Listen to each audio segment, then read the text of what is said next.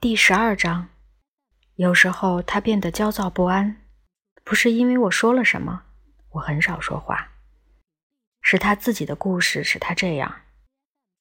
记忆是座海洋，它在海面上起伏，我担心他会想停下来，但是他想把自己的故事告诉我。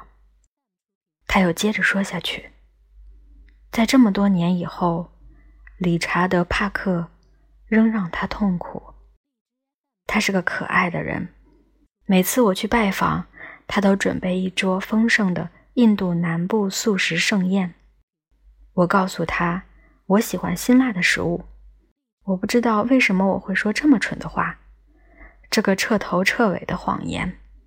我加了一点酸奶，又加了一点酸奶，没有用，每次都一样。我的味蕾枯萎死去，我的皮肤变得火红，我的眼睛里满是泪水，我的头感觉就像一座失火的房子，我的消化道开始扭曲和痛苦呻吟，像一条吞下一台割草机的王蛇。